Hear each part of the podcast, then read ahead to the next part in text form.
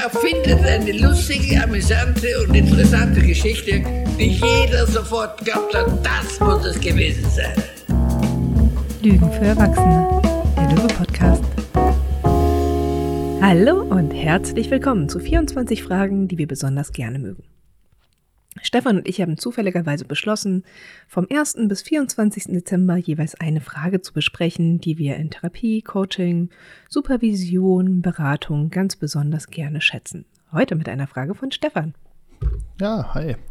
Und die heutige Frage ist eher eine Art ähm, ja, also man muss die Frage noch bauen. Das ist eine anspruchsvolle Frage, weil man muss sie jedes Mal neu bauen. Man kann sie nicht einfach nur aus dem Köcher ziehen.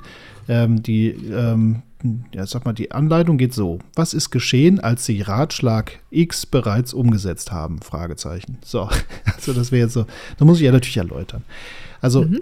ich habe ja super gerne Fragen, bei denen ich wenig arbeiten muss und der Klient richtig viel. Das ist, ähm, ja, also das mag ich am liebsten. Hier geht es jetzt eigentlich um eine Frage, die mehr mit der Fragestellerin, dem Fragesteller anstellt, als mit der Klientin erstmal. Ähm, mhm. es ist nämlich eine Frage, die, für die wir sehr viele verschiedene Haltungsideen, so philosophische, sage ich mal, erstmal für uns übernehmen müssen. Hintergrund. Wir haben häufig ähm, Ideen, wenn wir jemanden zuhören, vor allem im privaten Bereich, was die Person bräuchte. Und ja, dann kommen so Ratschläge. Ja, ne, also mhm. Dann tu kommt die Person mal. und Mach klagt doch darüber. mal das.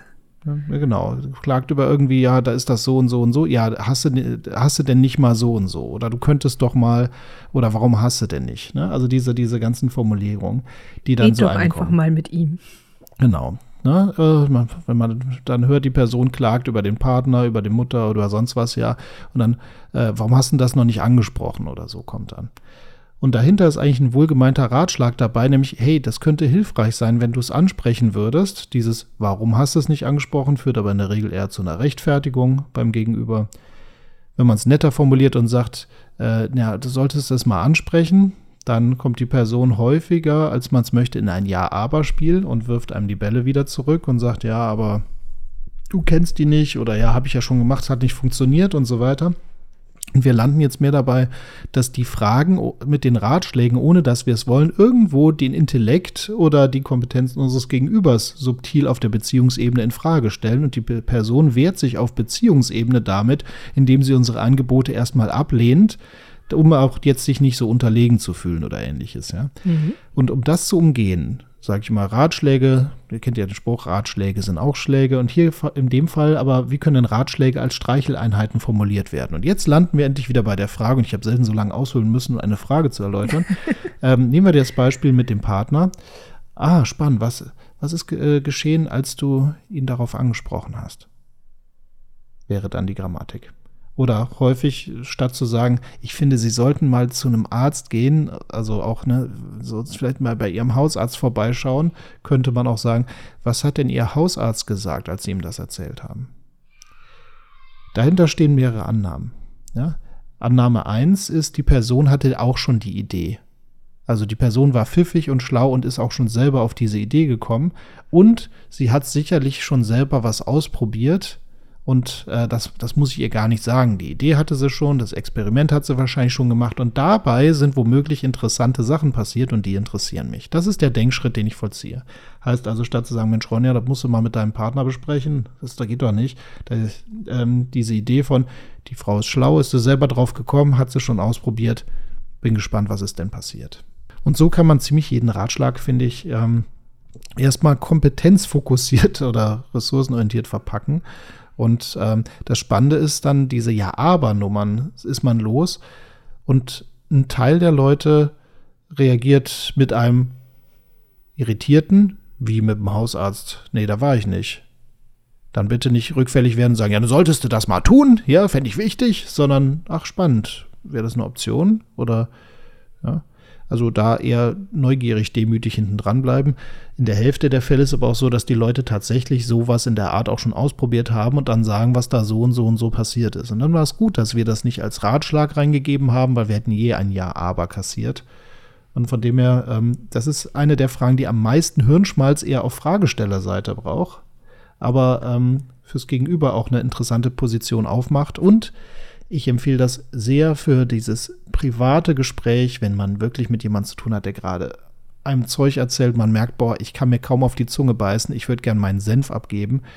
Das ist aus meiner Sicht die, ähm, ich sag mal, Variante, die am wenigsten uns in dieses doofe Ja-Aber-Hickhack einlädt, wo wir nachher nur frustriert sind wechselseitig und das Gespräch sich nicht bewegt. Ja? Also was ist geschehen, als du die Idee bereits umgesetzt hast, die ich gerade hatte? Ja, aber Stefan, Mhm. was ist denn, wenn ich davon ausgehe, dass die andere Person noch nicht auf die Idee gekommen ist oder sogar weiß, dass die das noch gar nicht gemacht hat? Das ist doch hervorragend. Dann stelle ich die Frage trotzdem so, als hätte sie es schon gehabt und bin gespannt, wie sie reagiert. Ja, aber lüge ich dann nicht? Lügen tue ich immer dann, wenn ich was erzähle. vielleicht, ich weiß es ja nicht. Also die Sache ist, weiß ich es wirklich. Ich habe die Hypothese, so müsste man sagen. Ich habe ja vielleicht in dem Fall die Hypothese, die Person hat das noch gar nicht auf dem Schirm. Mhm. Aber ey, im Zweifelsfall, dies, dies kann sich ja dann bestätigen. Also wenn ich jetzt, äh, wenn- wenn ich jetzt sagen würde, so, äh, Ronja, äh, was hast du denn rausgefunden, als du das in der Literatur nachgeschlagen hast? Ähm, dann ist das so eine Variante von, ähm, ja, könnte ich reingeben, auch wenn ich mir sicher bin, dass die Ronja nichts in der Literatur nachschlägt, zum Beispiel. Ja, das ist jetzt komplett fingiert. Aber ähm, das wäre jetzt so eine Idee, wenn die andere Person dann irritiert reagiert, dann kann ich immer noch äh, sagen, wie jetzt Literatur oder sonst wie. Und dann kann ich sagen, ach spannend, für mich ist immer so eins der ersten Quellen, wo ich für mich nachschaue. So ähnlich wie wenn man sagt, ja, äh, für mich ist der Hausarzt der erste Ansprechpartner, wenn ich irgendwelche Themen habe, der ist einfach am besten vernetzt und der hört das meiste Zeug. Deswegen rede ich mit dem drüber oder so. Also man kann das so mit reingeben. Es ist immer noch so eine Variante von, klar will ich hier etwas. Und klar bin ich plötzlich hier unterwegs und deswegen sage ich, das ist auch eher keine so eine fachliche Frage, sondern es ist auch so ein bisschen, es ist eine nettere Form von privatem Rummenscheln, weil es steckt schon viel von mir mit drin. Ich würde das jetzt auch nicht so empfehlen als Dauerfrage für den professionellen Einsatz. Da würde ich eine andere Form von Hypothesen-Transparenzarbeit präferieren, sage ich mal. Dass ich transparenter mit meinen Hypothesen umgehe. Aber das geht halt in der, äh, im Privat manchmal nicht so einfach, sage ich mal. Ja. Ja, du und auch im, im Professionellen finde ich es teilweise durchaus auch angemessen. Ich meine, professionell ist ja nicht nur mit unseren Klienten, sondern eben auch mit Kollegen, mit Chefs, mit, ähm, mit Angestellten. Und da ist es einfach ein etwas, ähm, ein etwas respektvollerer Ton, ein bisschen, ein bisschen ein potenzial hypothetischerer Ton. genau. Ja.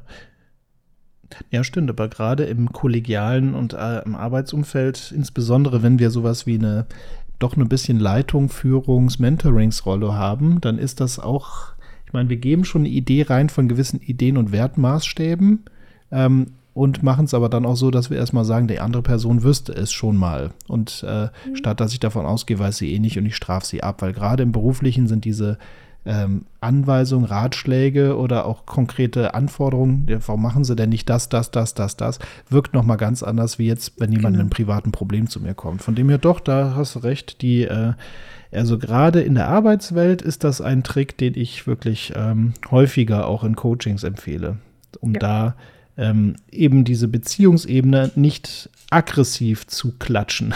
Also, ja, also wir kommen ja eh nicht umhin, Beziehungsebene ist ständig involviert, aber man muss sie ja nicht nur absichtlich, muss ja nicht absichtlich noch draufhauen. Mhm. Schön. Ja, schön, ne? Also ist Voll. die Frage mit dem meisten Schöne Hirnschmalz. Frage.